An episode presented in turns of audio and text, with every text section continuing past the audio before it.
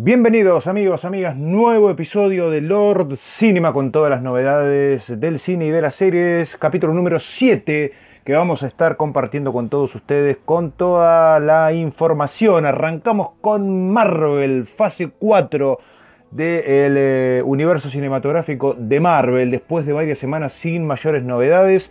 Eh, hay noticias que tienen que ver con Black Widow, la próxima película de Marvel, la que va a abrir esta fase 4 y que va a empezar a introducir un montón de personajes tal vez no tan conocidos por el gran público eh, que ha disfrutado de más de 10 años de Thor, el Capitán América, Iron Man, Spider-Man y muchos personajes más.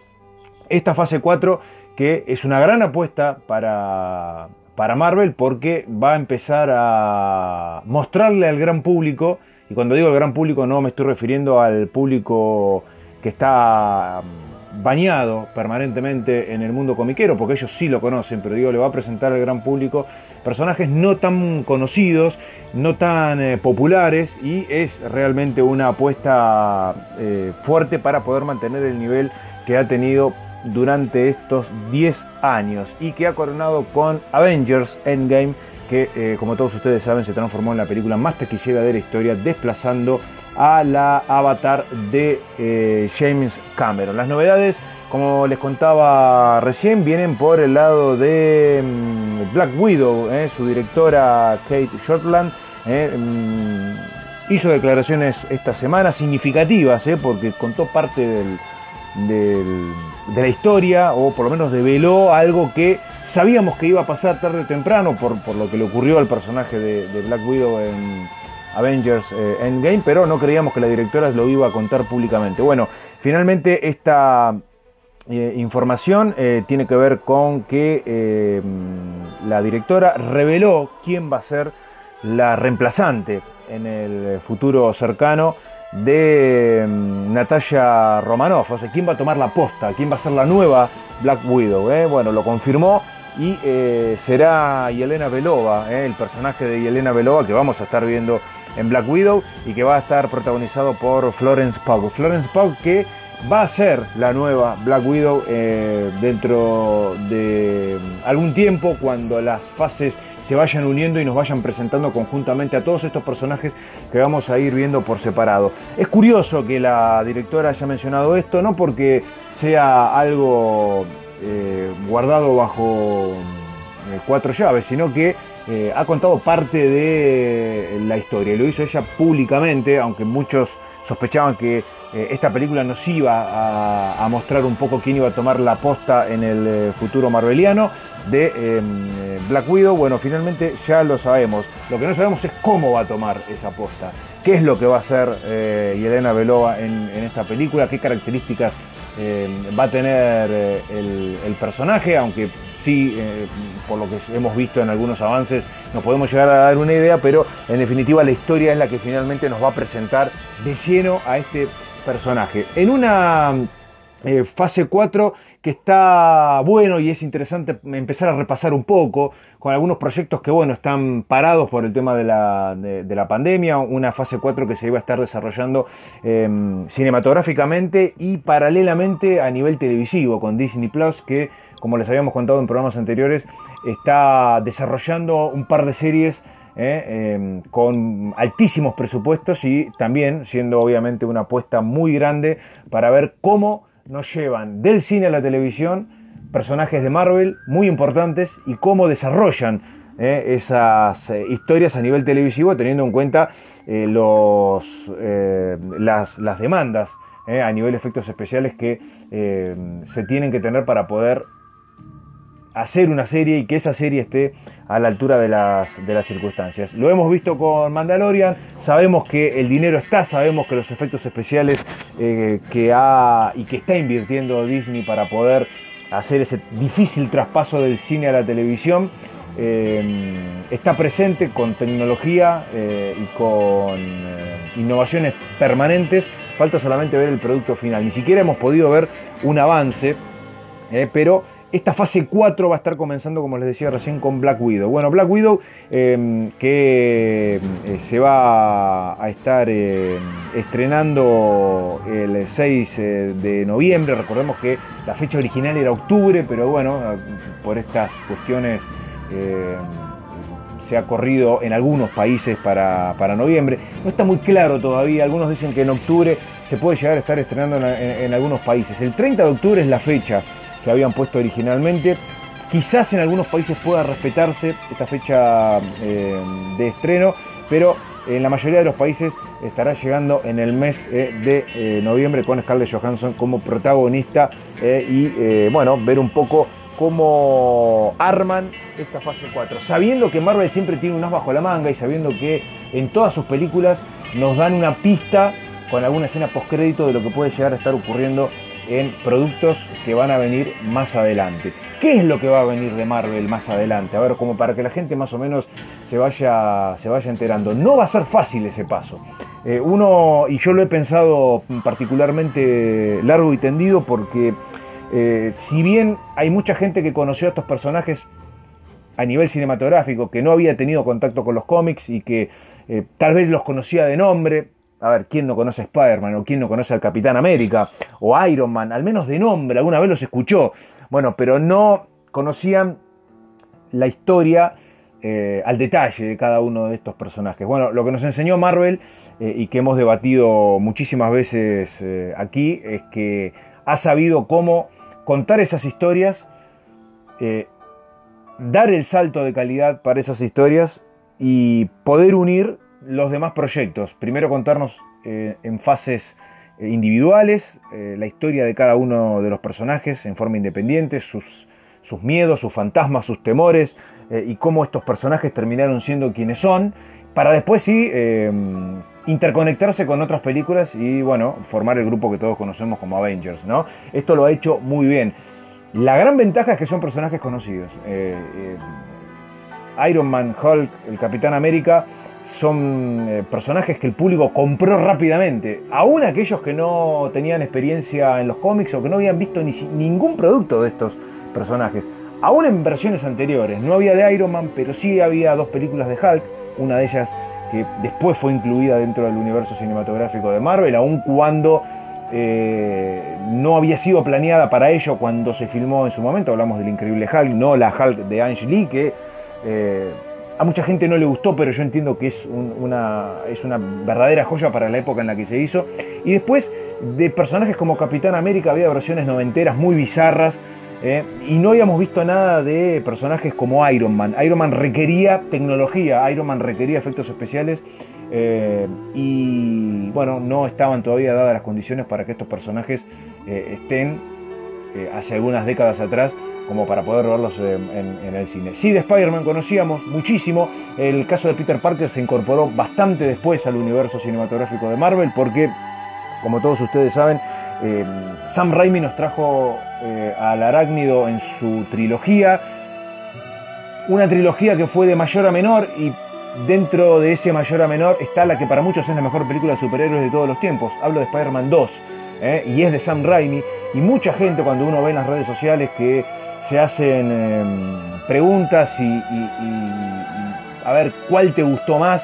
Después vinieron dos películas más de Amazing Spider-Man que tomó parte de otro arco argumental comiquero y que eh, eh, no estuvo mal representado Peter Parker, pero las películas no tuvieron el mismo impacto que las de Sam Raimi, aun cuando la última, teniendo a Venom dentro del reparto, uno de los villanos más esperados por los fanáticos, no cumplió para nada con las expectativas. Un Venom que, como todos ustedes saben, después incursionó en forma individual eh, con su propia película con Tom Hardy como protagonista y fue un exitazo absoluto. Eh. Hemos hablado de Venom eh, y, el futuro inmediato que puede llegar a tener un personaje en solitario que va, ir, que va por fuera del universo cinematográfico de Marvel, donde está metido Sony, donde quiere también hacerlo interactuar con, con Spider-Man. La realidad es que Spider-Man se incorporó después al grupo de los Avengers, eh, en esa famosa disputa entre Disney, entre Marvel Studios y Sony, que es la que tiene los derechos de, Peter Parker y que en definitiva tuvo que negociar para poder insertar al personaje enriquecer aún más las películas de Avengers. En realidad su primera aparición fue en Capitán América Civil War, pero Civil War es tal vez eh, casi una Avengers encubierta, están todos o casi todos los personajes dentro de ella y mm, después sí volvió a hacer sus películas en forma independiente, pero con el respaldo de Disney y también de, de Marvel. Todos salen ganando, esa es la realidad. Todos salen ganando en, en estas cuestiones. El tema es dar el paso siguiente. ¿Qué pasa cuando se agotan las historias? Hay muchas más a nivel comiquero, pero dentro del proyecto original de Marvel y de las fases que planeó Marvel, se agotaron las historias de Iron Man y se agotaron las historias de Capitán América. De Spider-Man tenemos todavía como para disfrutar un poco más, se incorporó después y, va a seguir teniendo sus propias películas en forma independiente y posiblemente eh, algún crossover con, algún otro personaje que, podamos ver en, solitario. La realidad es que la cuarta fase nos va a llevar a un mundo desconocido para la mayoría del público, no comiquero, porque los personajes que se van a ir presentando y que se van a ir incorporando no son conocidos, por lo menos para el gran público.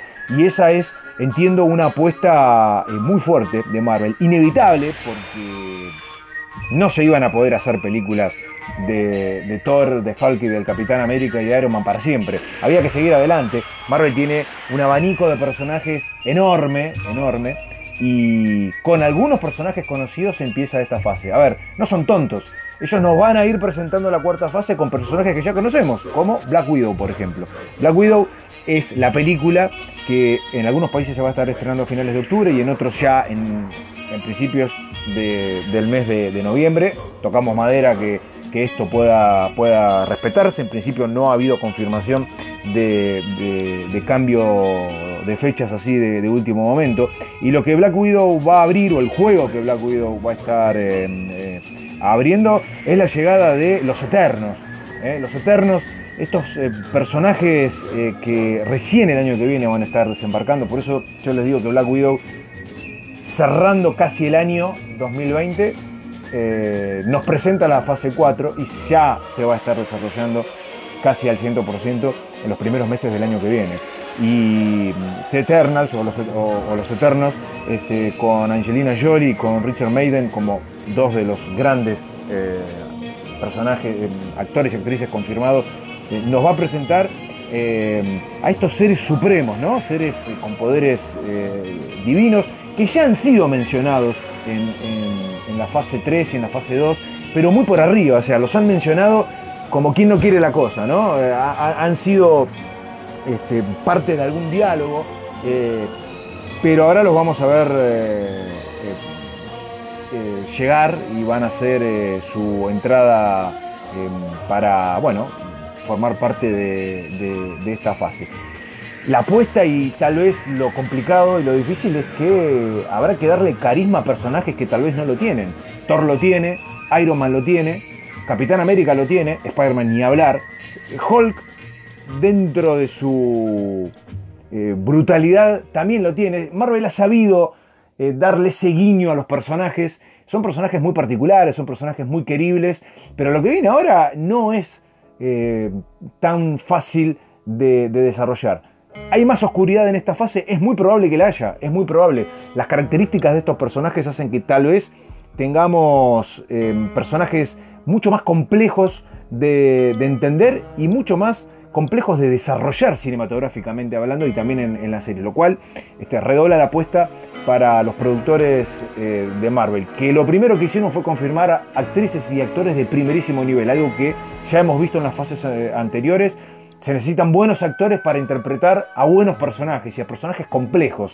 Ahí es donde está también la facultad del actor de saber eh, transformar la idiosincrasia, la personalidad de un personaje salido del papel y llevado a la pantalla, ya sea pantalla grande o pantalla chica. Bueno, eh, veremos qué pasa cuando esté llegando allá por el mes de febrero eh, Eternals, que eh, bueno, este, será la que definitivamente nos empiece a presentar a estos personajes nuevos y que en definitiva nos abrirá el gran interrogante si la gente los aceptará y tendrá la repercusión taquillera que tuvo eh, las fases anteriores o si no termina siendo lo que el público esperaba. Hay mucho más material de Marvel para el año que viene. Shang-Chi, la leyenda de los 10 anillos, es otro de los personajes que también va a estar llegando allá por el 7 de mayo, o sea, febrero estarán, estará la primera película de los Eternals y para mayo, el 7 es la fecha tentativa, eh, estará, mm, estará llegando esta película de Shang-Chi, eh, que mm, si ustedes escuchan los nombres y no son comiqueros, eh, no saben y no son personajes tan, tan popularmente conocidos. Sí habrá caras que hemos visto anteriormente. Está la segunda parte de Doctor Strange en su multiverso. Habrá una próxima película de, Thor, también muy esperada. Es decir, no es lo último de los personajes conocidos que hemos visto, pero los empezaremos a ver cada vez menos. ¿eh? Hay una película más de, de, Doctor Strange. Doctor Strange llegó mucho más tarde al universo cinematográfico de Marvel. Y cuando Ragnarok parecía ser la última película de Thor, en la última convención de, Disney y también en la Comic Con del año pasado, bueno, nos eh, sorprendieron a todos con que iba a haber una cuarta película del dios del, trueno, que entiendo después de Avengers este, recuperó mucho más eh, potencial del que ya tenía, eh, el, personaje adquirió otras características, se lo ve como parte del grupo de los Guardianes de la Galaxia, que también espera una nueva película. habrá que ver si se confirma ¿eh? una nueva película de Guardianes de la Galaxia que está ahí en desarrollo, pero que eh, entiendo se, estará viendo un poco más, más adelante. Esta cuarta película de Thor, Love and Thunder, que era y fue presentada estará llegando recién en, 2022. Por eso que será espaciado lo que vamos a, lo que vamos a ir viendo. Está Doctor Strange parte 2, está la segunda parte de Capitana Marvel, un personaje que llegó para quedarse, que hizo, tuvo su, propia película, pero fue presentada mundialmente también dentro de los Avengers. Hay mucha gente que tal vez no había visto la película de Capitana Marvel y sin embargo en Avengers eh, apareció el personaje eh, con, todo su poder y, digamos formando parte de, lo que es eh, junto con, el resto del grupo. Marvel va en camino a eh, desarrollar a los personajes más grandes y más significativos, como lo hace siempre en el cine, sin descuidar la parte televisiva, que es una incógnita por ahora, que no sabemos bien eh, cómo va a ir evolucionando, que la pandemia lamentablemente ha retrasado algunos proyectos como Loki, que era lo primero que íbamos a ver, está WandaVision también eh, bastante avanzada. Eh, hay una serie eh, de mm, Ojo de Halcón que también está ahí en, desarrollo.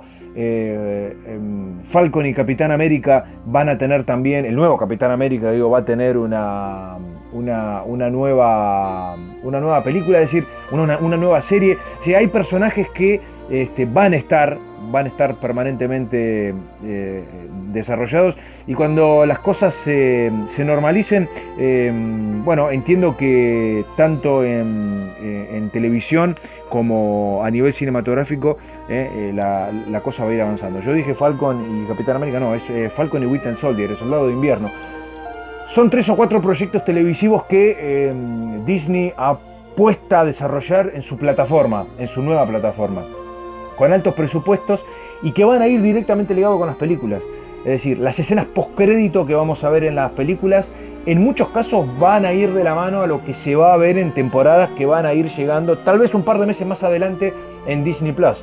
Y en Disney Plus también algún cierre de temporada de estas series que yo les mencioné dejará eh, algún guiño eh, y, y alguna puerta abierta para lo que va a venir cinematográficamente hablando. Se van a unir los dos mundos algo que no pasó con DC, por ejemplo. DC no, no los unió hasta ahora, se manejó también en forma separada. DC, recordemos, evolucionó mucho más y mejor a nivel televisivo que a nivel cinematográfico. Ahora el golpe de efecto que, significó Liga de la Justicia, la, versión de Snyder, eh, que se estará viendo el año que viene, eh, bueno, este, apuestan a que haya un antes y un después eh, con respecto a esa versión, que también sigue siendo una incógnita, más allá del pequeño teaser que vimos hace algunas semanas eh, atrás. Cuando digo es una incógnita, digo cómo quedó, qué es lo que vamos a ver, cómo lo vamos a ver, es un gran eh, interrogante. Puede ser un golazo o puede ser un gran chasco, ojalá sea lo primero y no lo segundo. por lo pronto esta semana también hubo novedades con respecto a Schneider. El mismo Schneider en su cuenta de Twitter confirmó, sin dar mayores detalles, que probablemente en el corto plazo veremos, entiendo que después de la versión de Liga de la Justicia, una versión del director de Batman vs. Superman. Algo que en su momento también se había estado hablando. Y esto tiene que ver con dos productos que no gozaron de buena salud con los fanáticos. La realidad es esa. Batman vs. Superman no fue bien recibida por el público, la taquilla no respondió y Liga de la Justicia después, eh, eh, a, Liga de la Justicia le pasó lo mismo después. Eh, no es casual que el mismo director haya sugerido que podremos ver dentro de algún tiempo, estamos hablando claramente del año que viene, y cuando hablamos del año que viene hablamos después de haber visto la versión de Liga de la Justicia del director en HBO Max, una versión de Batman vs. Superman. ¿Qué tendrá esa versión? Bueno, existe una versión extendida de Batman vs. Superman, disponible en Blu-ray y DVD, que salió al poco tiempo eh, al mercado hogareño. La pregunta que nos hacemos es, ¿Qué versión de Snyder hay de Batman vs. Superman? ¿Algo totalmente distinto como lo que nos prometen en Liga de la Justicia? ¿O por otro lado, eh, será simplemente eh, agregarle algunas escenas que ya en la versión extendida hemos visto que están? ¿Hay más material? No hay duda que hay más material. El tema es cómo lo van a armar y qué es lo que vamos a ver. Y a partir de ahí, ¿cuál va a ser el juego de, Warner y, de DC a nivel cinematográfico? se ha ido solidificando con algunos personajes desarrollados en forma independiente. Lo dijimos en programas anteriores. Wonder Woman, que va a tener este año eh, para el 2 de octubre su segunda parte, Wonder Woman 1984. Es la primera parte una gran película, sí lo es, es la primera parte una bocanada de aire fresco para, para, la, para la franquicia de DC en el cine, obvio, con Shazam y con Aquaman. Esas tres películas eh, le cambiaron el humor a los fanáticos y le cambió el humor a Warner y a los accionistas, porque tuvieron muy buena repercusión con el público y tuvieron buenos resultados comerciales, que en definitiva sabemos es lo más importante eh, al final. DC sigue teniendo decenas de series y la sensación es que muchas de esas series que van a estar viniendo se van a ir interrelacionando con el cine. Ya vimos algo en el crossover en el mega crossover de Crisis en Tierras Infinitas. Vimos al Flash de Ezra Miller interactuar con el de la serie Flash dentro de ese multiverso donde aparecen varios personajes. Y nos prometen a un Michael Keaton que está negociando, nos prometen a un Ben Affleck que parece que también está negociando, que una semana te dicen que no, que otra semana te dicen que sí, que puede aparecer otro, otro actor que Jeffrey Dean Morgan puede llegar a interpretar a una versión de Batman, siendo él Thomas Wayne, en otra realidad alternativa dentro de la próxima película de Flash, Flashpoint. Ahí podríamos ver al de Michael Keaton. Algunos dicen que el de Michael Keaton es el puntapié inicial para que Keaton vuelva a interpretar al encapotado en futuras producciones. Bueno, hay un montón de, de rumores que por ahora confunden. Nos entusiasman, por supuesto, obviamente que nos entusiasman. Queremos ver y queremos saber mucho más de esto, especialmente si Michael Keaton está involucrado. Un actor al que adoro particularmente eh, y, que lo hemos visto, lo quiero ver como Beetlejuice también en una segunda parte. Ojalá Tim Burton se despabile y nos pueda regalar una, secuela de, la genial película eh, de, los, de, de los 90. Pero por ahora son rumores y algunas pequeñas confirmaciones. Por lo pronto, esta semana se ha dado luz verde para que se retomen algunas filmaciones después de empezar a rever algunos protocolos con respecto a la pandemia. Hablando de DC, la película de Batman, la protagonizada por Robert Pattinson, va a estar retomando a partir de la semana que viene nuevamente las fechas eh, de filmación y está en desarrollo permanente, así que seguramente podremos tener algunas imágenes eh, nuevas. También la tercera parte de Jurassic World ah, le han dado luz verde para que vuelvan a los rodajes. Sabemos que Laura Dern y Sam Neill van a estar eh, en la película. Y también sabemos que no van a estar solo a modo de cameo, sino que van a tener participación importante, sus personajes se van a seguir desarrollando en esta tercera parte. Y la nueva película eh, de Tom Cruise, eh, la nueva entrega de Misión Imposible, también vuelve al rodaje. Todas estas películas en Londres, en los distintos estudios, han recibido la luz verde del gobierno y de las distintas entidades para poder eh, bueno, seguir eh, desarrollándose eh, las fechas de filmación y así poder avanzar y darnos al menos la confirmación de bueno, algunas, algunas fechas de estreno, ya pensando obviamente para el, año, el año que viene. Hubo novedades en el día de hoy, hemos tenido un teaser de eh, la nueva película de, Halloween. Eh, la nueva película de, Halloween que mm, va a estar estrenándose el año que viene. Hemos tenido una buena y una mala con la nueva película de Halloween. Eh, secuela de aquella del 2018 que nos trajo de nuevo a Jamie Lee Curtis, mm, volviendo a, encarnar el personaje de Lowry, la, hermana de Michael Myers, el, asesino serial, eh, y retomando un poco la historia original de, Halloween, una versión convincente, creo yo, la del 2018.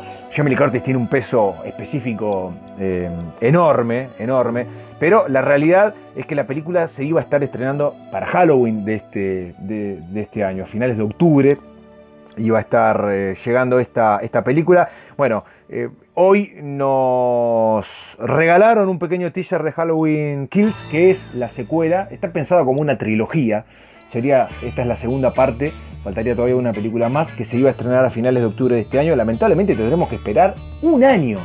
La película se pasa no un par de meses más adelante. Se corre un año. ¿Por qué se corre un año? Porque la tradición es estrenar, es estrenar Halloween para Halloween, que es el 31 de octubre. Entonces, eh, acá no hay posibilidad de correrla para diciembre. La película se tiene que estrenar en Halloween y lamentablemente se pasa directamente para el año 2021. Así que habrá que esperar un largo año todavía y un poco más para poder ver esta segunda parte de Halloween Kills. Por lo pronto el teaser que dura más o menos unos 35 segundos, eh, nos muestra el personaje de Jamie Lee Curtis, donde nos dejó la película original, escapando de la casa que se estaba prendiendo fuego es muy fuerte el teaser que se ve, muy fuerte a nivel psicológico. A ver, no es porque haya ninguna imagen explícita eh, o nada que tiene que ver con el gore, pero sí se la ve totalmente sacado al personaje de Lowry que va en una camioneta. Y cuando ve a los bomberos que van para, para apagar el incendio en la casa donde está ardiendo Michael Myers, o donde ella lo dejó para que arda, justamente dice, déjenlo arder totalmente sacada, totalmente psicótica. Realmente ha sido un acierto de los productores traerla de nuevo. Jamie Lee Curtis es una actriz enorme, magnífica, y este personaje es icónico, y es un personaje de culto. Y si bien hubo varias versiones, a mí entender algunas de ellas muy interesantes, muy interesantes de Halloween. Yo respeto mucho el, laburo de, Rob Zombie en las películas de, de Halloween. Me parecen muy buenos productos pero la idea de eh, esta nueva entrega, algo es como un reboot secuela, ¿no? Es eh, justamente volver a los inicios, ¿no? Y, bueno, para Michael Myers volver a los inicios es traerla de nuevo a Jamie Lee Curtis. Lo hicieron en el 2018 con muy buenos resultados y este teaser nos deja cebadísimos pensando en lo que estará viniendo el año que viene. Ha habido también... Eh, algunas eh, novedades que eh, tienen que ver con eh, DC. Hay algunas cositas más de, DC. Hay una mm, idea bastante firme de HBO Max. Claramente hay una unión comercial entre Warner, HBO Max y DC. No es casualidad que la versión de Liga de la Justicia se esté estrenando en, ese canal streaming. Bueno, la idea es hacer un par de spin-off esto está en preproducción todavía. ¿eh? Eh, eh, hay un proyecto que viene sonando hace un tiempo que es la Justice League Dark, algo así como este, una versión oscura de, la Liga de la Justicia, con algunos villanos no tan villanos, algo así como, como, fue también el, Escuadrón Suicida, con personajes bastante más oscuros, entre los que puede llegar a estar Satana, donde puede estar la cosa del pantano y donde también puede estar Constantine. Personajes que han sido desarrollados, que tienen sus propios arcos argumentales en el papel, en los cómics, y que algunos productos han visto la luz hace no mucho tiempo sin tanta repercusión lamentablemente. Algo eh, que es para destacar es que la serie que se vio de La Cosa del Pantano es realmente genial, pero no tuvo la repercusión y de la noche a la mañana la cancelaron. Lamentablemente fue así, pero esta información, rumor, nos devuelve la esperanza de que esos personajes, o por lo menos la Cosa del Pantano que había estado ha tenido una, primera eh, temporada, eh, pueda llegar a ser reinsertada con otros personajes y formar algún grupo paralelo en alguna serie tipo spin-off que se pueda llegar a estar desarrollando en em, televisión. También obviamente eh, las filtraciones que hubo esta semana tienen que ver con algunas fotos del set donde se refilmaron algunas escenas para la Liga de la Justicia, la versión eh, de Schneider, para las que según el rumor que habíamos tenido hace un tiempo y que parece se terminó confirmándose, cuando Schneider la llamó a Gal Gadot para refilmar algunas escenas de Wonder Woman, Gal Gadot se negó, no quiso saber nada, dice yo la película ya la hice, esto es una movida comercial de ustedes, arréglenlo como puedan. Bueno, lo que hicieron es utilizar a la doble de Gal Gadot para algunas escenas extras que van a ir insertadas al material adicional que nunca fue incluido en la película, porque recordemos, eh, la versión del director terminó no siendo la que vimos en eh, el cine eh, finalmente, y entendemos es la versión que nos va a estar mostrando Schneider, con no algunas, o por lo menos con algunas complicaciones con los, con los actores, que en principio muchos de ellos no estuvieron, el caso de Gal Gadot creo es significativo, no ha tenido el, eh, por lo menos el, visto bueno para poder eh, formar parte de esta nueva de, estas nuevas eh, reshoots que se están haciendo para poder terminar este producto que se va a estar viendo el año que viene por HBO Max. Hay y ha habido algunas novedades también con series que pueden llegar a, a, estar o ver la luz del día dentro de no mucho tiempo. Bueno, habíamos hablado algo de los Transformers. La versión ochentera de los personajes que volvió a estar eh, en el cine con Bumblebee. La idea es volver a los diseños originales de los Transformers. Más allá de que las películas de Transformers han gozado de buena salud comercial. ¿Qué quiero decir con esto? Las películas fueron bien recibidas en general por el público, han tenido eh, buenos resultados de taquilla, esto permite seguir haciendo eh, secuelas, pero ha habido y fue, creo yo, lo que los fanáticos menos disfrutaron de estas nuevas entregas, exceptuando tal vez el diseño de, Optimus Prime, que es un poco el que más ha sido, el que más se respetó con respecto a lo que, a lo que se había visto en los 80, es que la mayoría de los personajes fueron rediseñados. Muy distintos a lo que era el dibujo animado ochentero, eh, y ese diseño ochentero que sigue existiendo en los cómics no había sido visto en las películas. En definitiva, el fanático quería ver por fin una película de Transformers con actores eh, y que los personajes sean los que se vieron en los 80. Está claro que los diseños ochenteros son justamente ochenteros y las producciones, cuando adaptan algo de hace varias décadas atrás, tratan de ayornarlo a los tiempos que corren. Lo sabemos. Hay eh, los personajes suelen ser estilizados, suelen ser mejorados, rediseñados para los tiempos que corren. Bueno, esto eh, lo tomaron literal y los rediseñaron en realidad a, los personajes. Sin embargo, la, mayoría de las películas de Transformers eh, han ido o les ha ido bastante bien, eh, aún sin ser tan buenas, pero comercialmente las películas en general respondieron. Bumblebee fue una apuesta al pasado pues sí traernos de nuevo a los diseños originales. Hay también diseños de, los nuevos, pero cuando se ven las secuencias de la guerra en Cybertron, podemos ver a John Way como el, como el del dibujo animado, este, y al mismísimo Bumblebee también, y a Starscream eh, y, sus, y, sus secuaces eh, como eran realmente en el, en el dibujo. Eh, faltó Megatron en esa película.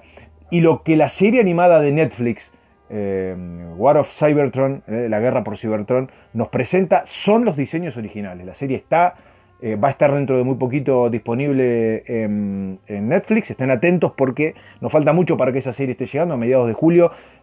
War of Cybertron, que es estrenó también esta semana un tráiler extendido, nos muestra los personajes clásicos.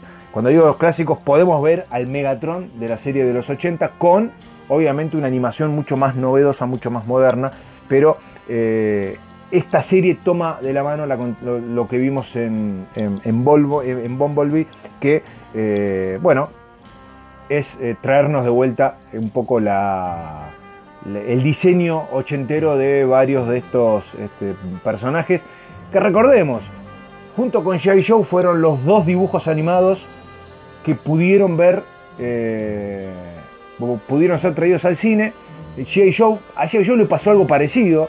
La primera película nos presentó a todos los personajes, pero faltaba algo. Esa máscara que aparece del comandante Cobra, un personaje icónico, no era la que habíamos visto en, la serie de los 80 y esto se cambió para la segunda entrega poniéndole una máscara un poco más acorde como es el comandante. Hay proyectos para que G.I. Joe continúe, sí, y están en, desarrollo permanente. No va a ser lo último lo que hemos visto de las dos entregas de G.I. Joe. Entiendo que si Bumblebee retomó eh, la, estética de los 80, probablemente G.I. Joe con algunos personajes lo, hagan. Nos deben a Destro todavía.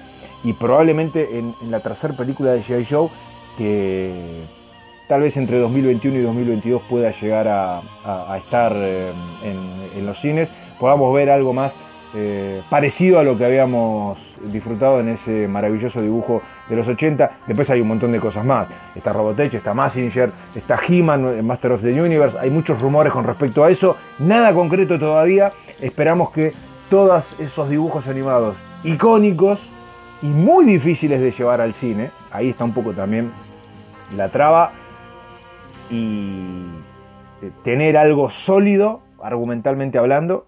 Eh, pienso en He-Man cuando, cuando escucho esto, más allá de que la, película de los 90 hoy es considerada de culto y tiene para mí a un Skeletor genial con Frank Langella detrás de, la calavera eh, del amo de la montaña serpiente, pero entendemos que una eh, película de Amos del Universo merece tener otros efectos especiales, merece que los personajes que vimos en el dibujo animado estén y estén como en el dibujo animado. Esa película de los 90 eh, em, se basó más en los pequeños cómics que venían con los muñecos que en otra cosa. Nos fuimos por las ramas, sí, pero está bueno mencionarlo esto porque Transformers, Robotech, Amos del Universo, G.I. Joe eh, van de la mano. Son series hermanas, ¿eh? son series hermanas que han, eh, nos han maravillado en los 80 y que soñamos día a día poder verlas en el cine. Ojalá así sea. Hay rumores de que Batman del futuro, Batman del futuro pueda llegar a tener una adaptación cinematográfica. Sabemos que DC tiene un departamento de animación. Sabemos que hay decenas de películas que se estrenan permanentemente ¿eh? Eh, y que esto nació todo a partir de la serie de, Batman de los 90, Batman la serie animada. Si no la vieron, una serie genial, maravillosa, que cambió la forma de hacer dibujos animados con respecto a los superhéroes, hubo un antes y un después, y que capta el personaje de Batman mejor que nunca. Esa serie derivó en otras series, hay de Liga de la Justicia, hay de Wonder Woman, cuando digo series, digo series de películas, ¿no? Hay de Flash, hay, hay un, montón de, películas. Pero el mismísimo Batman ha tenido distintos tipos de películas. El personaje ha sufrido algunas modificaciones, pero tuvo una serie que se llamaba Batman del futuro, donde veíamos a un Bruce Wayne anciano en una ciudad gótica futurista, donde casi no quedaron vestigios de los villanos que Batman enfrentó en su momento, donde se rumoreaba que, que, Batman había asesinado al Joker y que dentro de esa ciudad hay pandillas que homenajeaban al Joker muerto o desaparecido, eh, pintándose como él y bueno, tratando de destruir Ciudad Gótica. Y en ese contexto aparece el, personaje de, de Batman de futuro, un joven, un adolescente que toma la posta de Bruce Wayne que tiene a Bruce Wayne como mentor y que tiene un traje realmente revolucionario, muy diferente al, de Batman clásico, con un montón de armas futuristas. Una serie muy interesante que tal vez pueda llegar a tener un desarrollo más que interesante a nivel eh, eh, cinematográfico. Habrá que estar atento porque esta serie puede agregar algunas cuestiones al futuro cinematográfico con actores de lo que Warner y DC están planificando.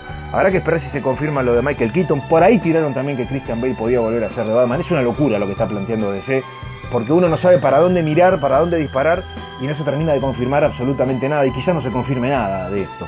Pero en paralelo hay un montón de, de, trabajos que bueno, están eh, desarrollándose. Entramos al final de este episodio número 7 de este podcast quiero sí recomendarles y quiero em, eh, contarles que eh, hay en desarrollo una serie de novelas em, escritas por Timothy Zahn.